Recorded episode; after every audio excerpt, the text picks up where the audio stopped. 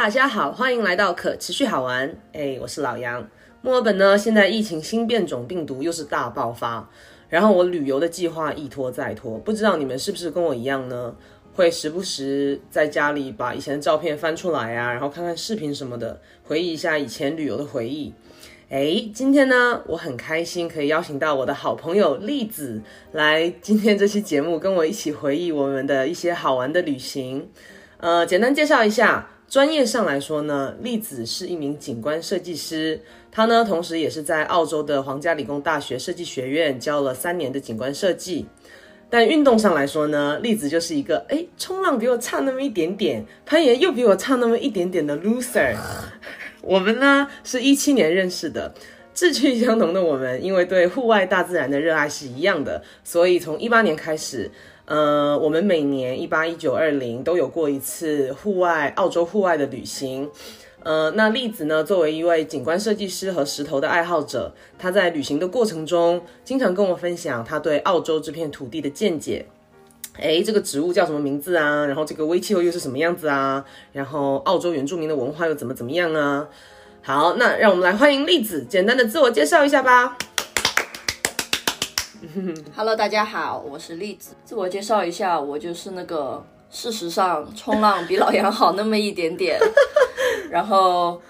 攀岩比老杨好那么一点点，什么都比老杨好那么一点点的那个人。嗯，对，今天我们就是跟大家聊一下我们出去玩的一些所思所感所见吧。行，哎，我其实很想让你说一下，就是你可不可以简单介绍一下你的职业啊？就是做一个景观设计师，因为我第一次听到，我会觉得很神奇耶，这个专业。哦，好啊，其实景观设计师嘛，我们的英文叫 landscape architecture，然后 architecture 它的它就是建筑学的意思，所以我们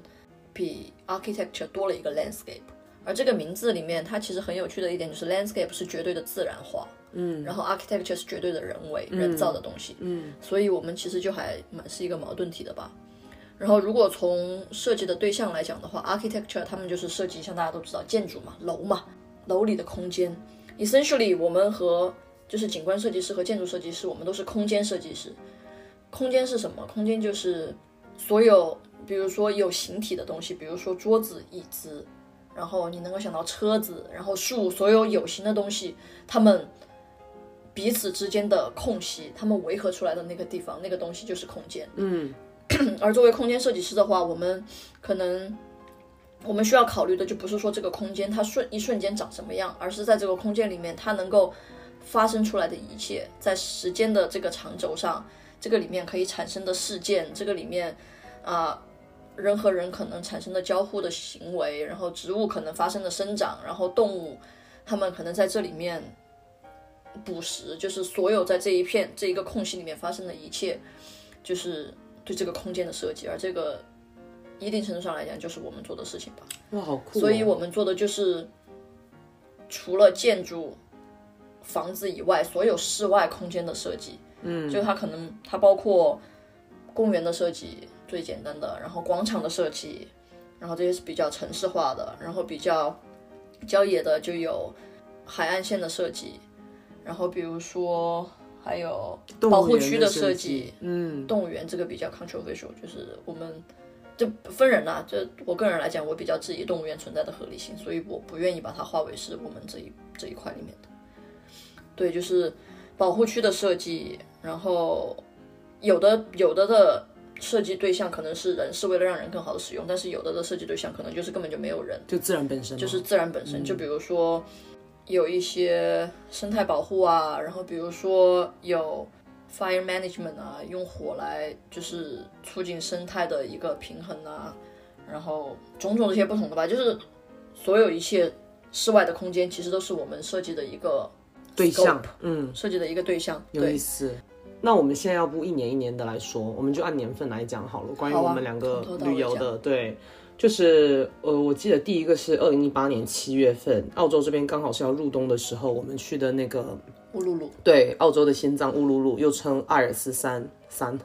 阿尔斯山，对啊，它它好像是就是呃，英文名是阿尔斯山，但乌鲁鲁是原住民的名字，哦，好像是这样。对，然后当时这个乌鲁鲁呢很神奇，它是在澳大利亚北领部的南部，然后有一个很著名的标签，就叫澳大利亚的心脏，因为它的那个地理位置就在澳大利亚呃正中心，像是一个心脏的位置这样。然后它是一个世界的文化遗产吧，已经有六亿年的寿命了。然后它也是世界上最大的一块单一石头。然后第二大的独立山石，对原住民阿南古人来说呢，这个地方是一个非常神圣的一个地方。我觉得它神奇的是，我一开始我一直都不太理解什么叫石山，然后我去的时候，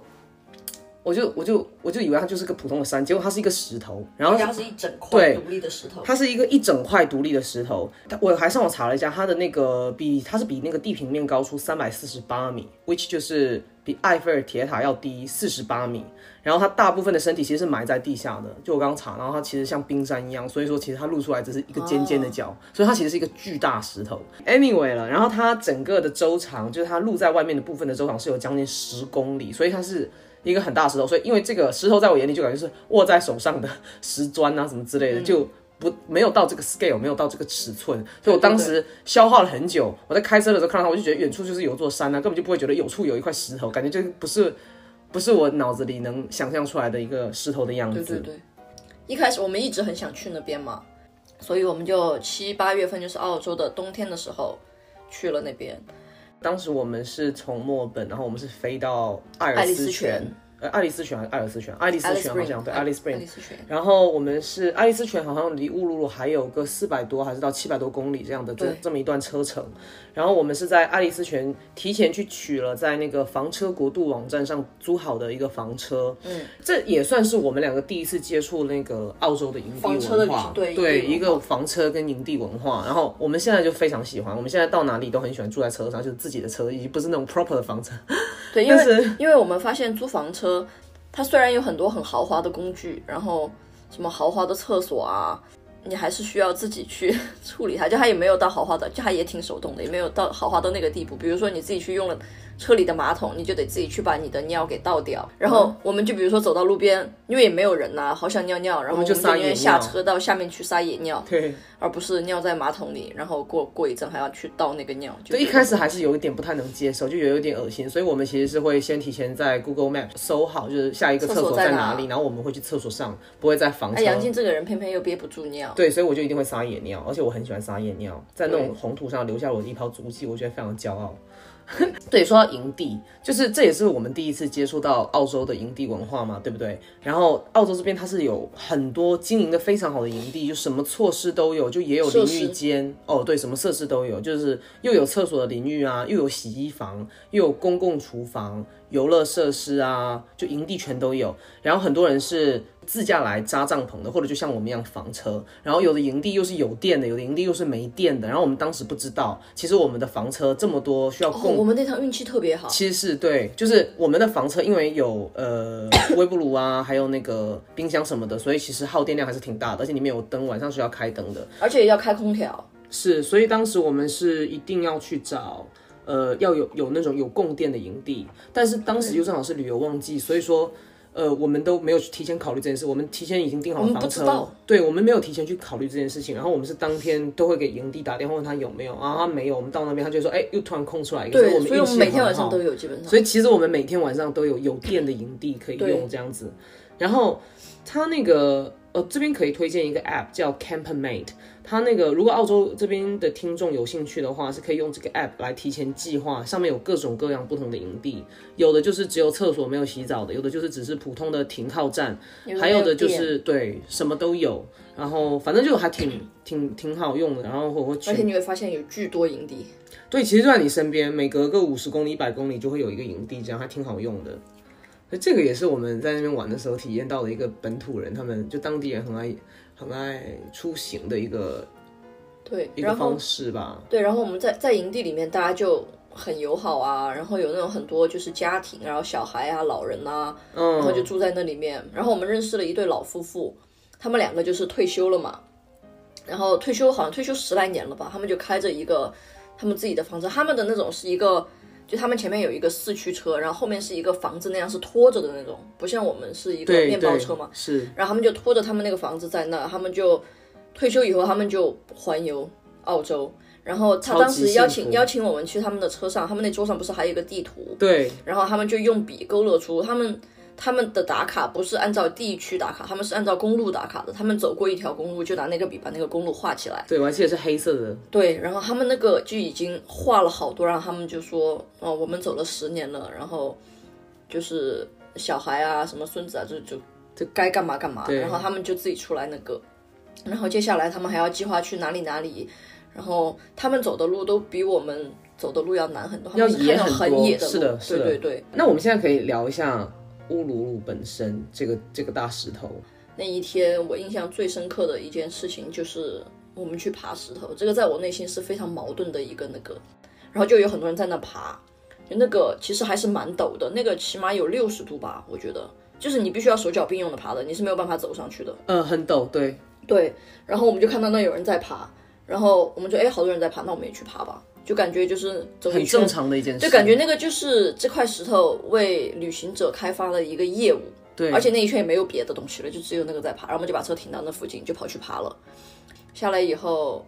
我们就发现有一个 information center，就是一个游客中心的，就在旁。边，而且是我们爬完以后我们才看到的。是，然后走进去以后，就看到里面有个牌子，上面就说，因为这个石头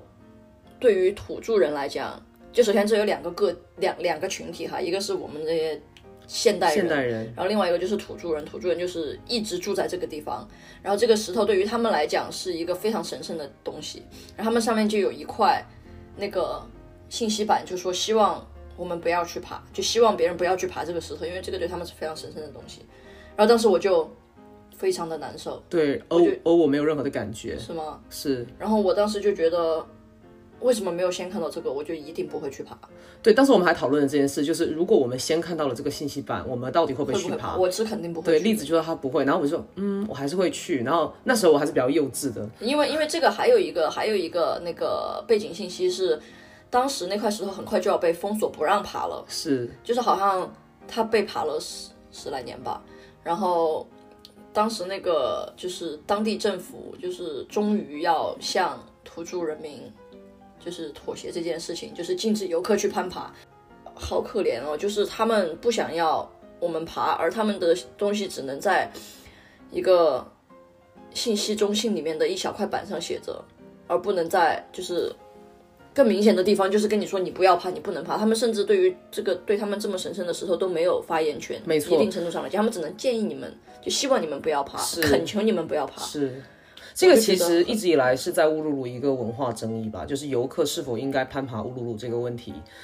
呃，原住民对于游客呢去爬这个乌鲁鲁这块石头，其实是非常反对的。然后他们甚至会在石头的周围树立这个标志，但是我们肯定没有看到那个。我完全没看到。对他就是想要游客去尊重原住民的这个意愿跟决定。然后当时我搜了一下那个澳洲北部省的那个省长 Adam Giles，他在会议上说要把澳洲北部最宝贵、最著名的这块乌鲁鲁这块石头打造成一个世界级的旅游产品。然后，所以希望原住民可以重新考虑，让政府澳洲政府禁止爬石头的这个决定。然后他自己那个 Adam 还在脸书上面，呃，Facebook 写说什么，呃，如果我们决定禁止攀爬，那么将会不利于原住民以及整个啊 北部经济的发展。他当时还这么写了，你知道吗？我好生气啊！What the fuck？他怎么有脸啊？对，然后就是，然后原住民就是也完全不退让，就说不能爬是不能爬，在这个信仰的问题，他们绝对是不会让步的。但是还好，就最后是在一九年十月二十六号开始，就是已经禁止游客攀登乌鲁鲁了。当时我们去的时候是一八年七月嘛，对不对？然后他只是在 information center 有一个板说希望你们不要爬，然后可能在石头的周围附近也有设立标志说希望游客不要爬，但是这没有一个明文的规定，所以游客还是爬，就完全无视这个东西。啊我好生气啊！而且那个那个什么领导那个州 Adam 长什么东西，他什么东西啊？他真的是，哇！我好生气。就是我觉得，对于欧洲人、西方人，就这个，我们先跟大家大概讲一下这这个历史哈，原住民的这个历史。首先，澳洲、澳大利亚是一个最奇特的国家，就是它的，就比如说美国的国庆日是他们的独立日，是他们独立宣言出来的那一天，对吧，？是的，澳洲的国庆日是他们就是是这片土地被欧洲人占领的那一天。一月二十六号，对，是被占领的那一天。所以说，就是到今天为止，这片土地一定程度上来讲，都和它本来的主人 （traditional owner） 和原住民没有什么关系，因为仍然是欧洲人在庆祝他们第一天占领这个土地的那一天是澳大利亚的国庆日。which 至今也就两百年左右。对，然后所以哦，然后这个刚才我还想讲另外一点，就是不是有的时候我们会讨论，走在街上遇到那种种族歧视者，会跟我们说“滚回你们的中国”嘛？对对对，然后其实这种话，我觉得最搞笑的一点就是。这些欧洲人才是最应该滚回他们欧洲的地方，因为他们是第一个到这里来抢占了别人的土地，然后还他妈这么不要脸的要美其名曰的发展经济，要去爬人家的石头。这是这是我在学景观的时候听到的一个观点哈，就是这些西方人和我们这些现代人，包括我们在内，和土著人最本最本质的一个区别，对于大地的认知的本最本质的一个区别，就是我们认为我们拥有这片土地，我们出钱，我们买地，然后我们建房，我们拥有这块地是我的，这个房子是我的。然后甚至一些公共空间，就这块地是我们这个我们这个 community，我们这个社区的，是我们这帮人都可以去用的。但是对于土著的人民来讲，他们不不拥有土地，他们是属于这块土地，是所以就是我觉得这个就是一个非常讽刺的一点。但其实土地根本就不应该被拥有，土地为什么要被拥有？你是属于这块土地啊，你只是大自然的一份子，你又不是万物之王，是，对吧？呃你讲到这个，就是我想到说，我一八年的时候，其实那个时候因为不太理解原住民这个群体的存在，还有他们关于自然的一个关系。后来是因为我去学那个发展学的时候，学到了一个叫做传统生态智慧的这么一个概念，然后我就越来越愧疚，我就越学就越愧疚。当时我跟你说啊。我觉得我即便看到了牌子，我还是会选择爬上去。这么一句话，其实我是我是我现在觉得自己当时非常无知无畏。然后这个传统生态智慧呢，其实就是呃，在原住民的这个传统文化中，其实是有许多关于自然资源该如何被可持续性应用的一些传统知识。然后这些乌鲁鲁的原住民们，他们通过这些传统生态智慧发展而累积的这些知识啊、信仰啊，还有实践啊，再通过传统这些歌曲啊、故事啊、信仰啊，呃，这么传承下来，然后。他们这一套生态学的管理方式至少已经有了上万年的历史了。然后就像你说的，欧洲人会呃进行一些西方科技的一些学习，来了这边学习了两百多年，然后现在过来这边，然后想要去呃告诉原住民我们应该要如何管理这片土地，这是非常 ridiculous，很可笑的。即便传就是这些原住民们他们的这套管理方式有了上万年的历史，但是在真正的自然生态管理上，要在法律上承承认呃原住民的这些生态知识。是一件很不容易的事情，因为政府保育机构的资源管理者还是就是像我刚刚讲的，深受西方的科技影响。就比如当时乌鲁鲁国家公园的管理者，往往都是会受过一套有生态知识、生态经营科学训练的那些科学家，然后这些科学家就会来到这块土地，就可能想要一展长才之类的。而等他们到这块土地，才会被告知说，哦，你必须要跟当地居民的传统知识，呃，相互协调跟结合。而往往这些原住民的知识呢，在受到西方教育的这些科学家们的价值系统中，是被认为是过于传统啊、过于落后啊，甚至是迷信的。所以这边澳洲这边的自然科学家现在都会受到一些在职的训练，呃，然后希望可以引进和强化传统知识和这个经这个经营吧。我想补充一点，就是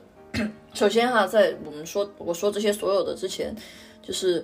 我们没有任何立场，就是 on behalf of 原住民去说任何去传传递任何这方面的知识，因为我们不懂，所以我只是我今天讲的这些，可能是一些我自己的体验和我自己的猜测，和我在跟、比如跟我同事啊，跟这些环境聊的一些转述吧，就不代表他们真的是这么回事哈。其实我们对原住民的知识和了解是非常非常少的，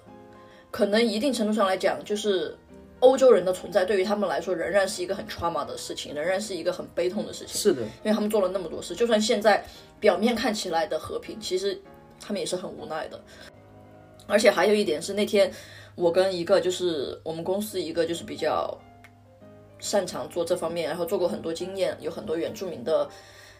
呃项目经验的一个一个一个设计师聊天，我就说，因为之前我在学校教书的时候，就会有，就我们当时设计的那个场地，就是以前是一个很有文化原住民文化的一个场地，所以。无可避免的就要聊到原住民的这个问题。是的，但是就我个人来讲，我非常就是我一也不自信，二也不舒服去聊这个问题，去回答这个问题，因为我觉得就是我不知道我怎么聊都不对，我感觉就是很浅薄。如果我能够回答出来的答案，然后我当时就问我那个同事嘛，我就问他，我说遇到这种情况要怎么办？他说，其实对于原任何原住民的议题。最好的方法绝对不是说就我在这，我今天告诉你原住民就是这样的哦，你要这样才尊重他们哦，这个是完全不对的。对于原住民课题，最好的方法就是你找一个原住民加入你的对话，来变成这其中的一部分。然后比如说他说，比如说我们项目就有几种不同的形式哈，比如说有的形式就是把原住民加入到设计团队里面来，然后他们会说他们要什么，他们要什么，他们要什么。有的东西可能就是你真的不知道，他们也没有办法告诉你为什么，或者他们也不想告诉你为什么，但是他们会告诉你这个我要，这个我不要，而这个决定和这些声音必须得是原住民本身的声音，他们不能被任何形式的代替发言。嗯，然后另外一种就是稍微可能差一点点的方式，就是你们任何一个决定，任何一个东西都要拿过去问他们，这个你们 OK 不 OK？对他们最大的尊重的方式，不是说我要替你考虑，我要去学习你的知识，我要知道你是怎么样，而是在任何的对话里面都把他们给邀请进来参与对话，让他们也有发声的机会。嗯，这个就是所谓的 participatory development，就是我们之后的可持续发展什么之类的，是要引进这些传统智慧的，是他们是需要真正 have a say 这样子。就比如说是有一个关于传统知识现在被重用的一个例子，你也知道的，就是那个澳洲北部常年干旱，所以当地原住民会长期用火来经营这片土地。fire management。对，然后一方面是因为呃有些他们重要的食物来源是得在火烧后的大地重生那个阶段里面才能获得的，然后另一方面是因为这么干燥的地方如果没有定期用人为的这个火来经营的话，呃如果然后那么当植物长到一定的程度，自然火灾就会会发生，然后会挺不可收拾的，就比如一九年底到二零的那个澳洲山火。比如说像一个案例是桉树嘛，这边就是、因为这边考拉很多嘛，然后桉树也很多，因为桉树是考拉的食物。然后桉树这一种算是澳洲的果树吧，遍地都是。然后这种树它最厉害的就是它只要被火烧了以后，它就能够长得更多。嗯，所以它就比如说，本来这片土地上有百分之。let's say 百分之六十的桉树，嗯，然后一个山火过来把全部都给 wipe out 了以后，然后那些其他的很就是所有树都被烧掉了，对它的然后自然桉树竞争者都被烧掉，都被烧掉了，然后桉树的种子又经过高温，它又能够再一次的发芽，然后它就能长得更多，然后可能之后就变成了有百分之六十五的桉树和百分之三十五的其他的植物，然后所以这个也是这些植物它们自己的智慧和自己在自自然界里面如何生存自然选择强者生存的一个那个，就他们利用山火，对，你看着像是山火把他们烧死了吧，但其实不是，是他们在利用山火扩大他们的版图，然后扩大他们的统治。嗯，这个很很厉害，非常 impressive。然后我们来聊我们下一个旅程是在几几年呢、一就是第二年一九年，一九年的哦不对，其实是一八年的圣诞节到一九年头这样。我们一般都会在年底的时候出去玩。我们是去了那个大堡礁啊，又是另外一个世界自然遗产。就大家可能都有听过澳洲大堡礁，就是世界上最复杂的珊瑚礁。然后海里，没错，你讲屁话。哦，然后它那个它是怎么样？就是如果你随便如果没听过的话，你随便搜一下大洲澳啊大洲澳洲大堡礁，在百度或者谷歌，你会看到很漂亮很漂亮的图，五颜六色的大堡礁，五颜六色的鱼，你可能觉得说哦这就是个常态，但是就现在早就已经不是这样了。就我们当时去的时候，一片一片白，一片白礁。对，我是准备讲到最后再讲这点，你怎么一来就？那你说嘛？你想你想暴露你想聊关于什么辣堡礁的内容？我们先说我们是为什么去吧，先讲一下来龙去脉吧。哦，我们是去潜水啊，对，我们是去学了这个。潜水，当时是五天的一个潜水的课程，然后前面两天我们是在陆地的一个游泳池。呃四到五米深的一个游泳池进行一个水肺有氧的训练，嗯，然后后来呃第三四五天的时候，我们是出海，然后跟着团队还有住在船上对，我们是住在船上，然后总共那个第三四五天总共有九到十一个呃潜水的机会，然后我们就跟着呃教练他们潜水，哇，没把我弄吐死，就我全程都在吐，是的，很晕。非常晕，然后就整整个就是大晕船，然后就我每次吐的时候，就那些鱼全部都要来吃，就真的很大很肥，他们感觉都是被游客的吐喂饱了。Oh my 真 god，真的好恶心。真的。然后然后是怎样？那你好像你没有很开心，你因为我当时我很激动，因为要潜水这件事情，然后你也挺激动的，但是你可能就以为说下面有很多好看的鱼，然后就完全没有，对不对？对你是什啊，那个时候，那个时候好像其实圣诞节的时候都是那边的雨季来的，雨季本来也是然后雨，然后风，然后能见度就很低。能见度很低，在海底下两三米吧，顶顶天的五米，就是灰不隆咚的那种。是是非常灰。但是反正对我当时就是觉得体验真的没有很好，而且就是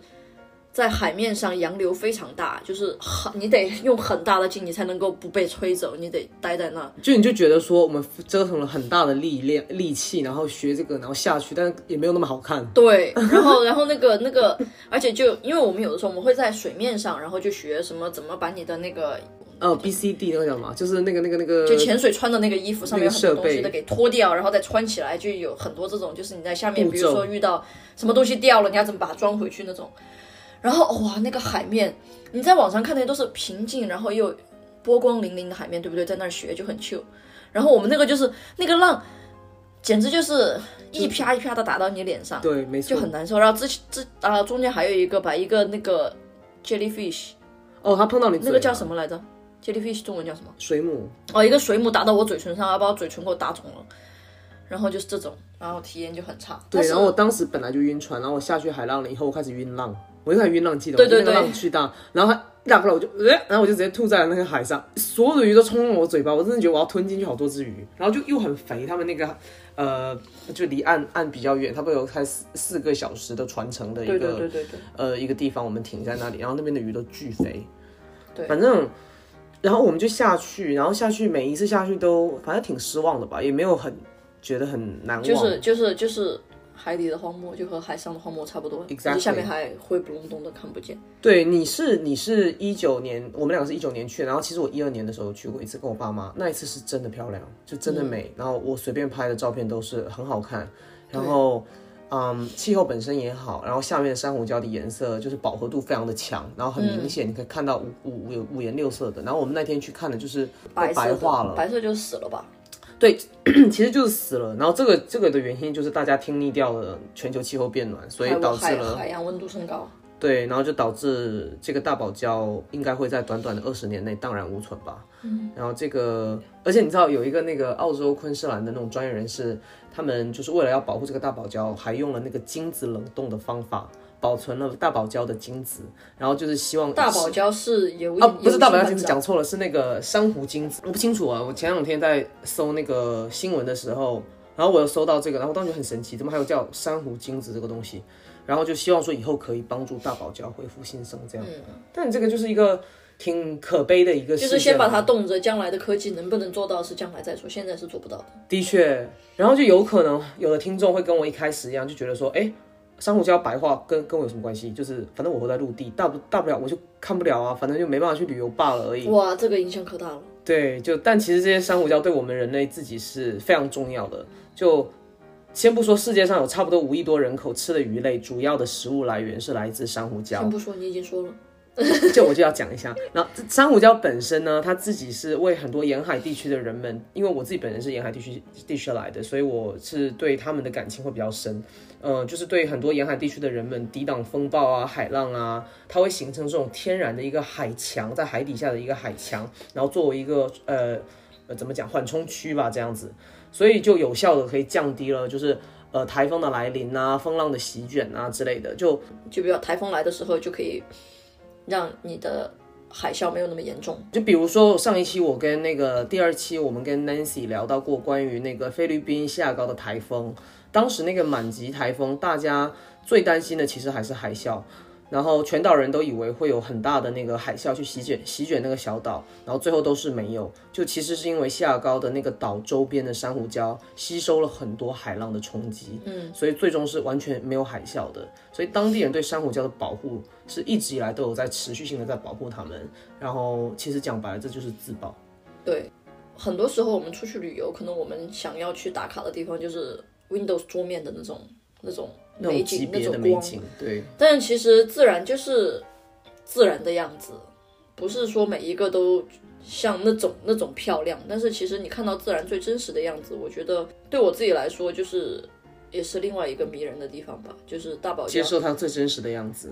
对，很无奈，但是我觉得也非常值得去。对，就虽然没有看到电视里很多五颜六色的珊瑚礁和鱼，但还是看到海里同时存在另一面真实的样子。对，嗯，那我们跟大家分享一下我们那个差点死掉的故事吧。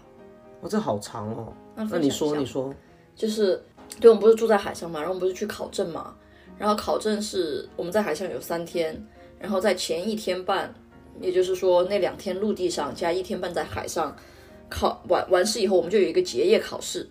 结业考试考完以后，我们就可以拿到证，就是 Open Water Diver，就是开放水域潜水、水肺潜水的证。然后有了那个证以后，我们就可以不要教练自己下去了。对啊，潜水它有一个是必须要有潜伴，就至少要有两个人。然后我们两个就彼此的牵绊嘛。是，然后我们两个就下去了。下去了以后呢，当时我们那个地方教练就说，你们下去以后，然后往北走，然后往北你就蹬蹬蹬蹬蹬蹬水，蹬大概三分钟就可以看到一一片珊瑚礁，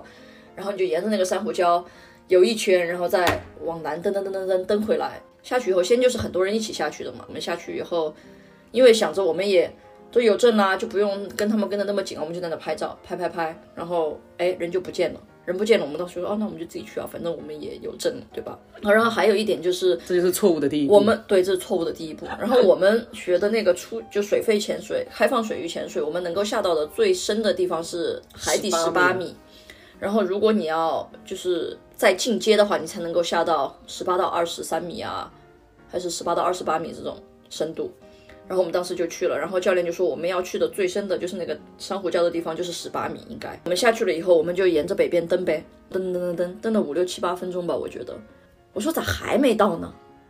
然后我们就拿起来有一个那个电脑，小的指针，它可以告诉你你在海底多深啊，然后你潜水了多长时间啊，所有的一切。我一拿出来，我说，哎，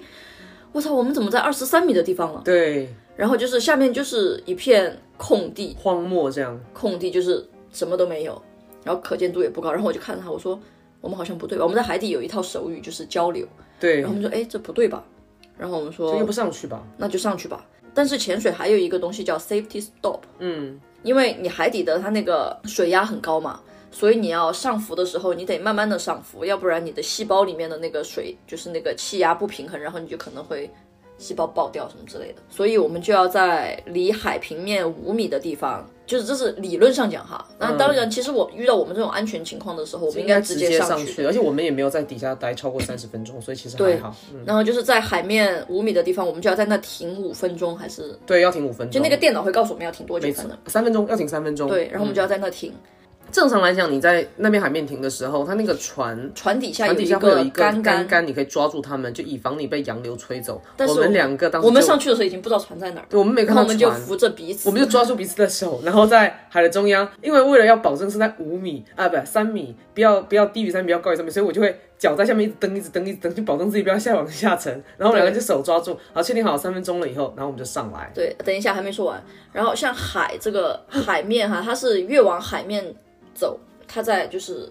海面的上上半部，它的洋流是最严重。其实你在海底洋流反而没有那么严重是的，重，没错，但是就是离海平面五米、三米、五米这个地方是洋流最最严重的时候，对，然后我们两个就在下面等嘛，能见度又很低，又看不到什么。然后等够了三五分钟以后，我们就上去。然后那个电脑就会哔哔哔就说 OK 了，你们好了，然后我们就上去。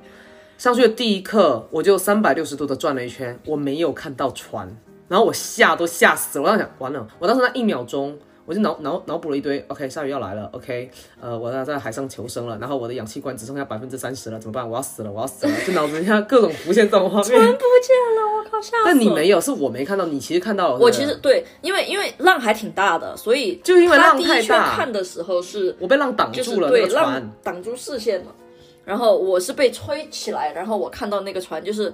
大家可以想象一下，看到多小，就是那个船那个时候和我的小指甲指甲盖一样大一。样大，就、哦巨远。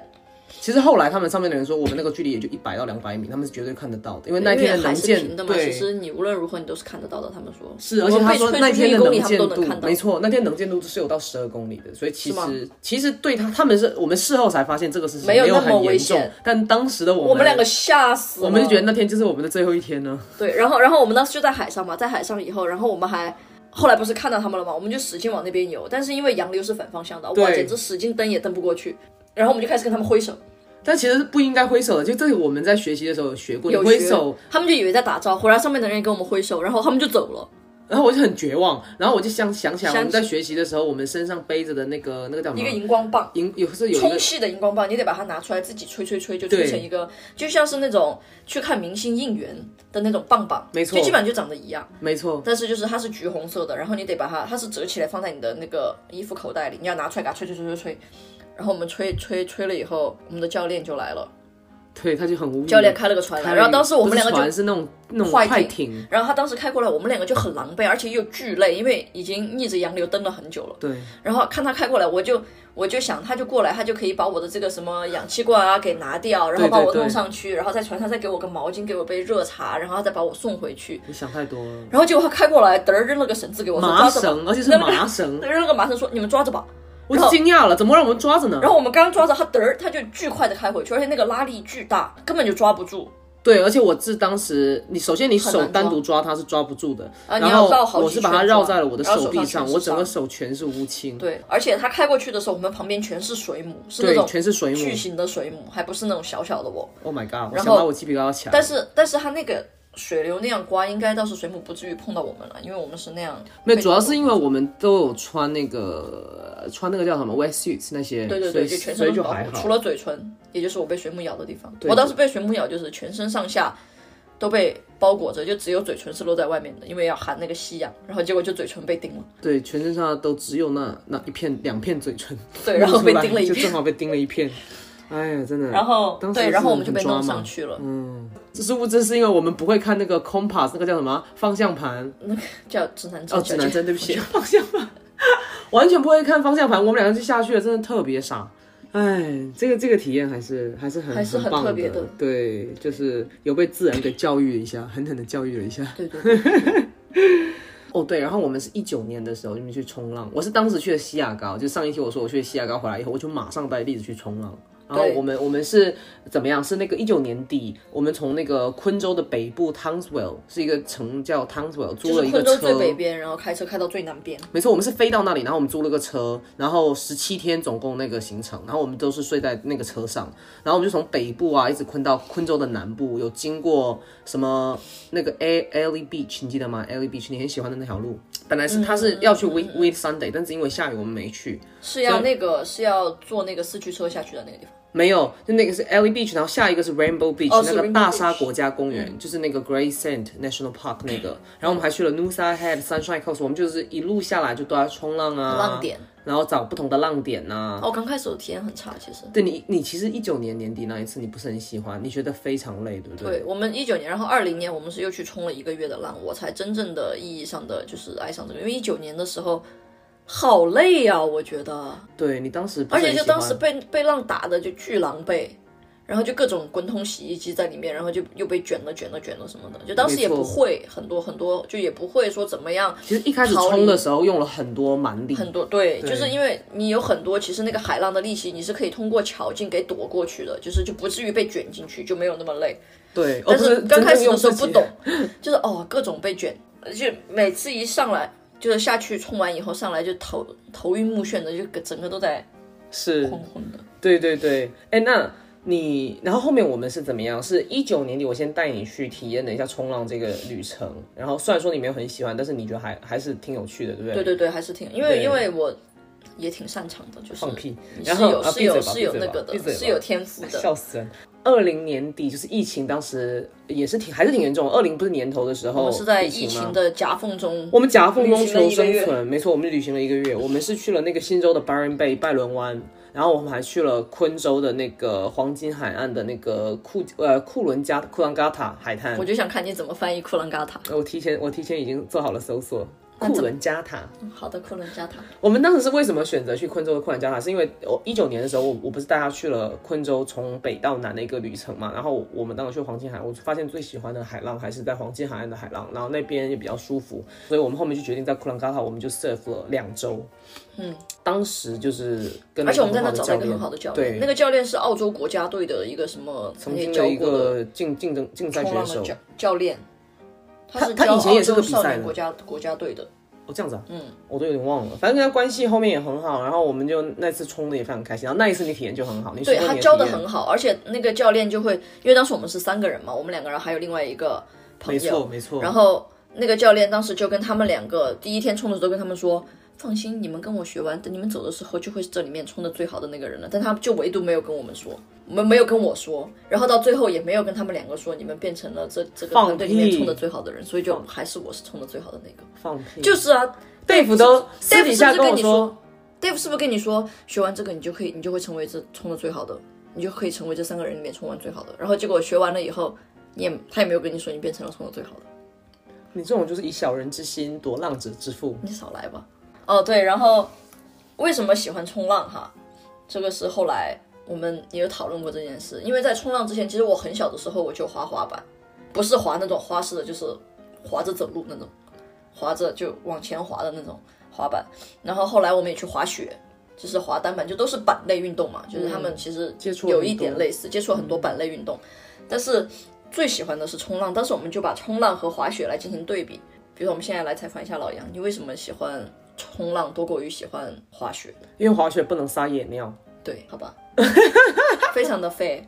因为滑雪很麻烦啊，滑雪就是要穿很多东西。首先你开去雪山那段路已经够难开了，然后完了以后你要穿上那个很厚重的鞋子，然后你还要穿那个优衣库的那个秋裤秋衣，然后你还要再租那个衣服或者买那个衣服，然后首先那个价格都很高，然后你租那个东西也很高，然后你买雪票也很贵，就是总共这个下来就是一个非常奢侈的一个运动。对，非常贵的一个。非常奢侈的一个运动，我们就觉得冲浪这个运动非常好，因为最好的东西都是免费的。我们去玩的时候，讲白就是有一个板，然后那个板就是一开始的消费就可能就一百多、两百多、三百多刀，取决于你买什么，你就直接去那里，然后就冲，就而且每个浪都是不一样。就比如说我们去滑雪的时候，它有固定的这个雪道，你滑滑滑，你是可以提升你的技巧，但是你的雪道跟风景都是一样的，我就觉得没什么意思。但是冲浪的话，就是有种在被海浪教做人的感觉，但是你在滑雪的时候，你就觉得说，哦，我在空壳这个，你知道吗？你就有那种，哎呀，我战胜了这个雪道的感觉，我就没有在 enjoy 这个享受这个。这个是不是又有一点拥有和属于其实是哎、的关系啊？其实是拥有跟属于的关系。就我就有点觉得雪道这个东西还是挺人为开发的，对，它就是啊。对啊，然后它每一天都是需要有。那个大雪车铲一下那个雪道，把那个雪道变平，滑雪者才比较好对然后上道这样。然后你要去冲，然后你还会有那种缆车把你拉上去，在那儿。对对对，就也挺好玩的，然后就也挺刺激的，没错。但是就是我其实我不知道、哎，少了一点 engagement，就我嗯嗯，我觉得是应该，我们觉得那个体验还是很 artificial build 的一个体验。对，还是比较人为的哈。它其实整体来说就是一个设计出来的一个体验。你到那儿去，然后有什么吃饭喝水的地方，然后你有一个缆车或者什么把你拉到最高的地方，然后你顺着一个被设计好的道路滑下来，然后这个设计好的道路里面可能有有有几个弯，然后这个弯是多大，保护你不要被冲出去，然后这个。雪道上有什么好看的风景，然后你滑到下面，滑到的终点就会又有一个缆车，然后你这缆车还有几条不同的路，你就可以选择。都是被设计好的都是被设计好的是的，而且我很喜欢的一点就是浪人们他们的那个精神，就是即便你是冲了十年的冲浪者，你都不敢说自己冲的很好，就是因为每一条浪都是不一样的，所以你其实要自己去感受、跟体验、跟去去去去感受那个浪。对我之前就是二零年的时候，我不是一个做景观设计的嘛，然后我当时就很想想，就是因为我个人对海岸景观啊这些我也很感兴趣，嗯，然后我当时就想说，有没有什么设计或者是什么思考可以来提升就是冲浪者在海边的一个体验？就比如说，我们可不可以把这个就是以冲浪社区为主题，然后为他们设计一个海岸空间或者室外空间，然后怎么怎么来做？然后后来我抠破脑袋想想破头，我发现就是自然的就是最好的，自然的就是最伟大的。我在做什么东西都觉得很奇怪。你去给他们提供一点什么设施啊，就棚子因为那什啊么、栈道啊什么的，对，然后就比如说我之前我刚开始冲浪的时候，我就觉得要滑，就是要那个划水滑出去冲浪的地方很累。我当时当时就想，要不要做一个栈道呢？你这样你就可以走走走走到外面，然后就直接去冲，就不用就不用跑了。但是后来就发现，其实没有设计就是最好的设计。大自然就是最好的设计，滑出去，嗯滑出去就是冲浪的一部分啊。你如果这一路走走走走到那外面，其实就跟滑雪、坐缆车、坐坐坐坐到那个上面去一样。对，就是因为这些事情，然后让我对自己的职业就也存在过一点点怀疑吧。那个时候改变了一些认知。之前一直觉得想要为伟大而设计，就是像我们以前学生时期学的那些伟大的设计师们做的伟大的设计，然后改变了这个世界的什么，有一些什么伟大的主义，就因为某一个特定的设计就而诞生了。但是后来我发现，其实最伟大的设计就是大自然。我们作为一个设计师，我们真正设计的其实是为平凡而设计，为每一个平凡的人，他们每一个平凡的一天，每一个平凡的需求而设计。而在这个平凡当中，对，就是多为那个平凡的个体想到一点点的空间公公平和空间正义。那其实这份平凡就是伟大的设计了，伟大了。哇，这个讲的非常非常好。好啦，谢谢今天栗子的分享，跟我又重新回忆了一下我们在一八年到嗯二零年的这个诸多旅程，然后还有又重新回顾了一下，原来我们去了这么多世界自然嗯遗产吧，可以说，然后也呃虽然说不能爬，但也是爬上去了乌鲁鲁，然后呃大堡礁也可能在它快要全部白化之前，至少也看到了几个五彩缤纷的礁石跟那个鱼吧。所以还是还是有，可以说是我们还算是见证了挺多历史的，我感觉。然后我们也会继续一起去冲浪、潜水，不好说，因为实在是太累了。呃，所以非常感谢今天栗子的过来分享。那希望可持续快乐，让你思考，让你快乐，让你没事环环保。咱们下期再见啦，拜拜。